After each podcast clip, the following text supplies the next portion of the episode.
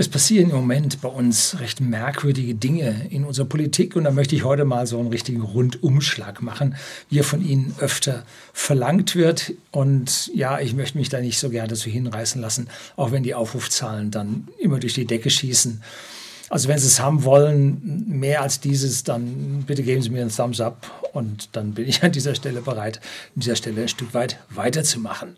Was ist so passiert? Nun, die Grünen sind zum zweiten Mal in ihrer Existenz als Partei das erste Mal 1999 unter Joschka Fischer und jetzt schon wieder von einer grünen Partei zu einer NATO-Olivgrünen Partei gekommen, die ja kräftig mit dem Säbel rasseln und Geld, Milliarden in einen Krieg pumpen, was ich jetzt nicht glaube, was zu Frieden führen wird. Nein, au contraire, ganz im Gegenteil. Flüchtlinge dagegen temporär aufzunehmen, findet vollkommen meine Zustimmung. Die Deutschen im Zweiten Weltkrieg haben das auch sehr zu schätzen gewusst von seinen, ihren Nachbarn. Und Verletzte in Krankenhäuser aufzunehmen, macht natürlich wahnsinnig viel Sinn, wenn wir die Kapazitäten haben. Wir sollten dabei bloß aufpassen, dass wir durch Abbau von Betten nicht an unsere Kapazitätsgrenzen stoßen. So viel Solidarität sollte dann schon sein. Die FDP mutiert von der Freiheit zur Planwirtschaft, wie ich das letztlich in dem Video hier mal zum Besten gegeben habe.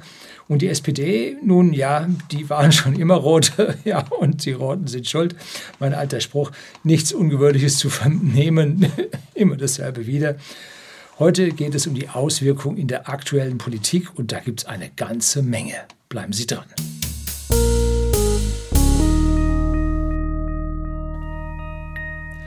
Guten Abend und herzlich willkommen im Unternehmerblog, kurz Unterblog genannt. Begleiten Sie mich auf meinem Lebensweg und lernen Sie die Geheimnisse der Gesellschaft und Wirtschaft kennen, die von Politik und Medien gerne verschwiegen werden. Und zu diesem Verschweigen von Politik und Medien weise ich immer auf mein Buch Allgemeinbildung hin, wo sie ja mal so die Grundlagen lernen können, was man ihnen so verheimlicht, an welcher Stelle und warum. Ne? Also diese Grundlagen sollte man an dieser Stelle schon wissen. Und wenn Sie das wissen, dann fällt Ihnen das, was Sie heute sehen, wie Schuppen aus den Haaren. Na gut, okay. Die ersten oder getriggert hat mich dieses Video ein Beitrag vom Chefredakteur der NZZ mit Namen Erik Gühr oder so ähnlich, G-U-J-E-R. Guyer. Guyer. Hm? Nun gut, der Herr Guyer.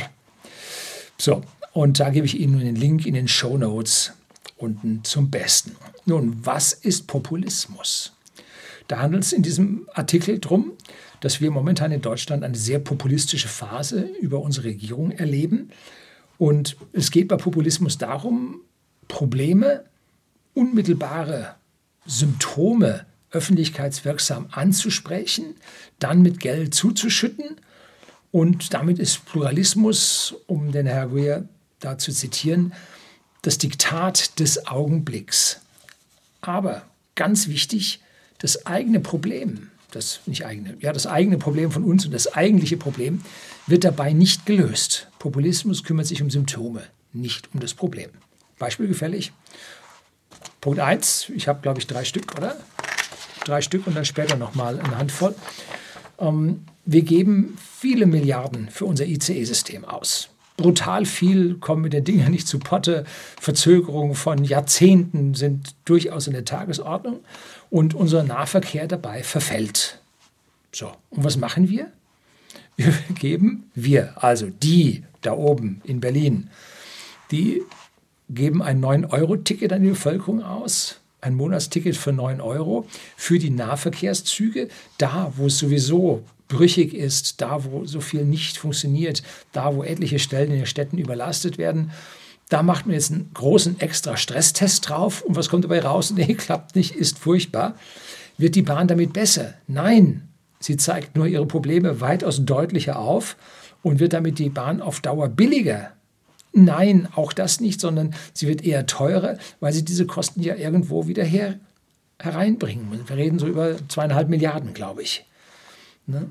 Man wird eine wahnsinnig komplexe Erstattung vom Staat runter zur Bahn und äh, in die Länder machen und das wird Beamte binden und es werden neue Planstellen geschaffen werden und das alles nur für drei Monate. Ne? Gut, positiv daran, die Entlastung der Bürger findet auf Nettoebene statt. bei uns bei whisky.de, dem Versender hochwertigen Whiskys an privaten Endkunden in Deutschland und in Österreich, haben drei von 24 Mitarbeitern sich tatsächlich so ein 9-Euro-Ticket gekauft. Eine Mitarbeiterin, der ist das Auto kaputt gegangen und die kommt mit dem 9-Euro-Ticket aus München. Dauert zwar deutlich länger, aber sie spart sich damit jetzt einen Haufen Geld und nimmt das an der Stelle dankbar an. Und zwei andere Mitarbeiter sind auf einen Kongress gefahren nach Norddeutschland und sind natürlich ICE gefahren gegen Geld. Aber die Wege hin zum ICE und dann im Verteilen vom ICE weg zum Ziel, die erfolgten mit dem 9-Euro-Ticket deutlich günstiger. Wird das jetzt weiterverwendet? Hm, ich glaube nicht. Nun gut. Als zweites kommen wir zum 300 Euro Lohnzuschuss. Da habe ich aus dem Handwerksblatt einen Artikel für Sie, auch unten in den Show Notes.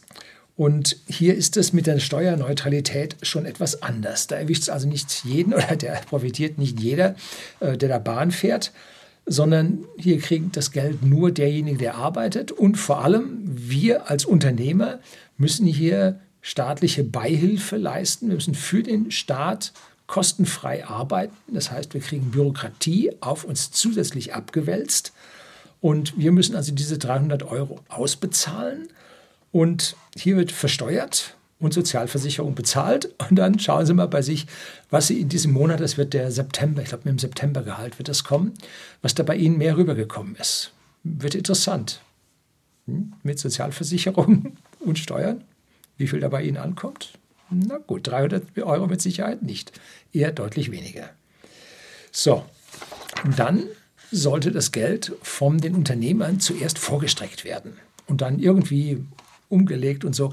Wir haben aber in den letzten 24 Monaten gesehen, was da an Ausgaben von Unternehmen am Ende dann doch nicht vom Staat erstattet wurde, was groß angetönt wurde und dann doch nicht kam. Ne? Dass ich also davon ausgegangen bin, dass wir also an dieser Stelle die 300 Euro zahlen müssen und das dann über eine verschleppte Lohn- und Gehaltserhöhung uns dann von den Bürgern wieder zurückholen müssen. Ne? Eigentlich hätte es ja von Steuern kommen sollen. Nun gut. Nach einigen Lobbyieren hinter verschlossenen Türen hat man es jetzt geschafft, dass die Unternehmer diese 300 Euro, die sie vom Staat zu bekommen hätten, und dann verteilen auf die entsprechenden Leute oder entsprechenden Beteiligten wie Krankenversicherung und so weiter, zum Schluss dann auch noch den Mitarbeiter, dass diese äh, von der Lohnsteuerzahlung abgezogen werden dürfen. Wobei interessant ist, was mit den Arbeitgeberanteilen zu diesem Geld sein wird. Ne? Das habe ich noch nicht so ganz verstanden. Und eine große Kritik, was mit den Rentnern? Die trifft ja die Energiepreissteigerung ganz genauso wie alle anderen auch. Die kriegen nichts. Hm? Nun gut, vielleicht sehen Sie unter diesen Rentnern nicht so sehr Ihre Wähler momentan. Ja, die haben so mehr die Jüngeren im Blick. So, das große Problem, was man hier wirklich betonen muss, ist, der Arbeitgeber wickelt Transferzahlungen für den Staat ab. Hier ist nicht der unabhängige Unternehmer, der muss nun Arbeiten für den Staat übernehmen. Das darf nicht sein. Wenn der Staat etwas nicht kann, dann sollte er es auch nicht machen. Es ist immer ein Problem, wenn man Gutes auf dem Rücken von anderen machen will. Hm? Ist nicht gut. Was haben nun beide Punkte, 9-Euro-Ticket und die Energiepreispauschale, EIP, so heißt das Ding offiziell, gemeinsam? Nun, die Kosten für den Bürger sind dauerhaft gestiegen und man haut populistisch kurzfristig jetzt mal das Geld an den Bürger raus, ändert am eigentlichen Symptom nichts. Es gibt ein Medial, ein Riesengetöse, Leute freuen sich, aber am eigentlichen Problem, dass die Energiepreise gestiegen sind äh, und dass die Transportpreise bei der Bahn was kosten, ändert sich nichts. Und dass nun die Leute sagen, das hat so gut geklappt für den öffentlichen Verkehr, das mache ich jetzt weiter, auch zum zehnfachen, das reicht ja nicht, zum 30-fachen Preis. Ja, das weiß ich jetzt nicht. Etliche Leute freuen sich, dass die Autobahnen im Moment etwas leerer sind. Hm. So, das alles macht für alle Beteiligten jede Menge Mühe und löst die Probleme nicht. Wir arbeiten uns an fremden Dingen ab, und lösen das Problem nicht. Das ist das Problem am Populismus. Und deshalb ist momentan unsere Politik populistisch. Was sie immer anderen vorwerfen, jetzt sind sie es selber. Ja? So, schlimme Geschichte. Jetzt kommt der dritte Punkt, der Tankrabatt. Und zwar geht der vom 1. Juni bis zum 31. August, auch drei Monate. Und wie ist der nun angelaufen? Ja, Die Mineralölkonzerne haben, wie in den sogenannten Qualitätsmedien und im öffentlich-rechtlichen Pay-TV ordentlich, ordentlich verlautet wurde, haben die Mineralölkonzerne tatsächlich die Preise gesenkt. Das war der Plan. Gut, aber zwei Wochen vor dieser Preissenkung bauten sich die Preise auf und die Unternehmen bauten sich einen Puffer auf, den sie nachher nachlassen konnten. Und da konnte man sehen, die Preise bauten sich auf und die Großhandelspreise, also der globale Ölpreis stieg nicht weiter. Das heißt, die haben hier verteuert, ohne einen tatsächlichen Grund dahinter zu haben. Der einzige Grund war, sie müssen später senken und haben an dieser Stelle dann wunderbar die Chance, hier Gewinne einzubehalten. Ne? So, also faktisch stiegen die Preise genau in den 14 Tagen vorher um den Rabatt, der nachher gegeben wurde. Der wurde dann populistisch mit Hand, anhand oder mit Hilfe der Medien dann verbreitet. Und es war, wenn man so betrachtet, eine Vollkatastrophe. Ne? Das war Versagen mit Ansage, genauso wie damals die Abwrackprämie. Das war mit Schwarz und Rot zusammen. Die haben da Abwrackprämie gemacht, haben gedacht, ah, Unternehmen und Gewerkschaften Zusammenarbeit, Plätze für die Großunternehmen und so weiter. Und wie viel ist nachher im Land geblieben? 28 Prozent der Abwrackprämie. Der Rest hat vor allem Südkorea eingeheimst und hat für Kia und Hyundai einen Boom in unserem Land gebracht. Man kann es sich gar nicht vorstellen. Also hier an dieser Stelle hat man da das Geld nun versenkt und das Steuergeld versenkt, weil man einfach das aufgegeben hat und die Preise sind im Prinzip zu 14 Tage vorher gleich geblieben. Und damit äh, wandert nun dieses Geld nicht mehr in den Staatssäckel, sondern wandert jetzt in den Säckel der Mineralölkonzerne. Und da macht man jetzt eine Übergewinnversteuerung. Ja. Ah! Glauben Sie da dran? Ich glaube da nicht fünf Minuten dran. Warum? Nun, kennen Sie einen deutschen Mineralölkonzern, der in Deutschland versteuert? Hm? Aral-Tankstelle, Aromate Alifate, ganz bewusst altdeutsch.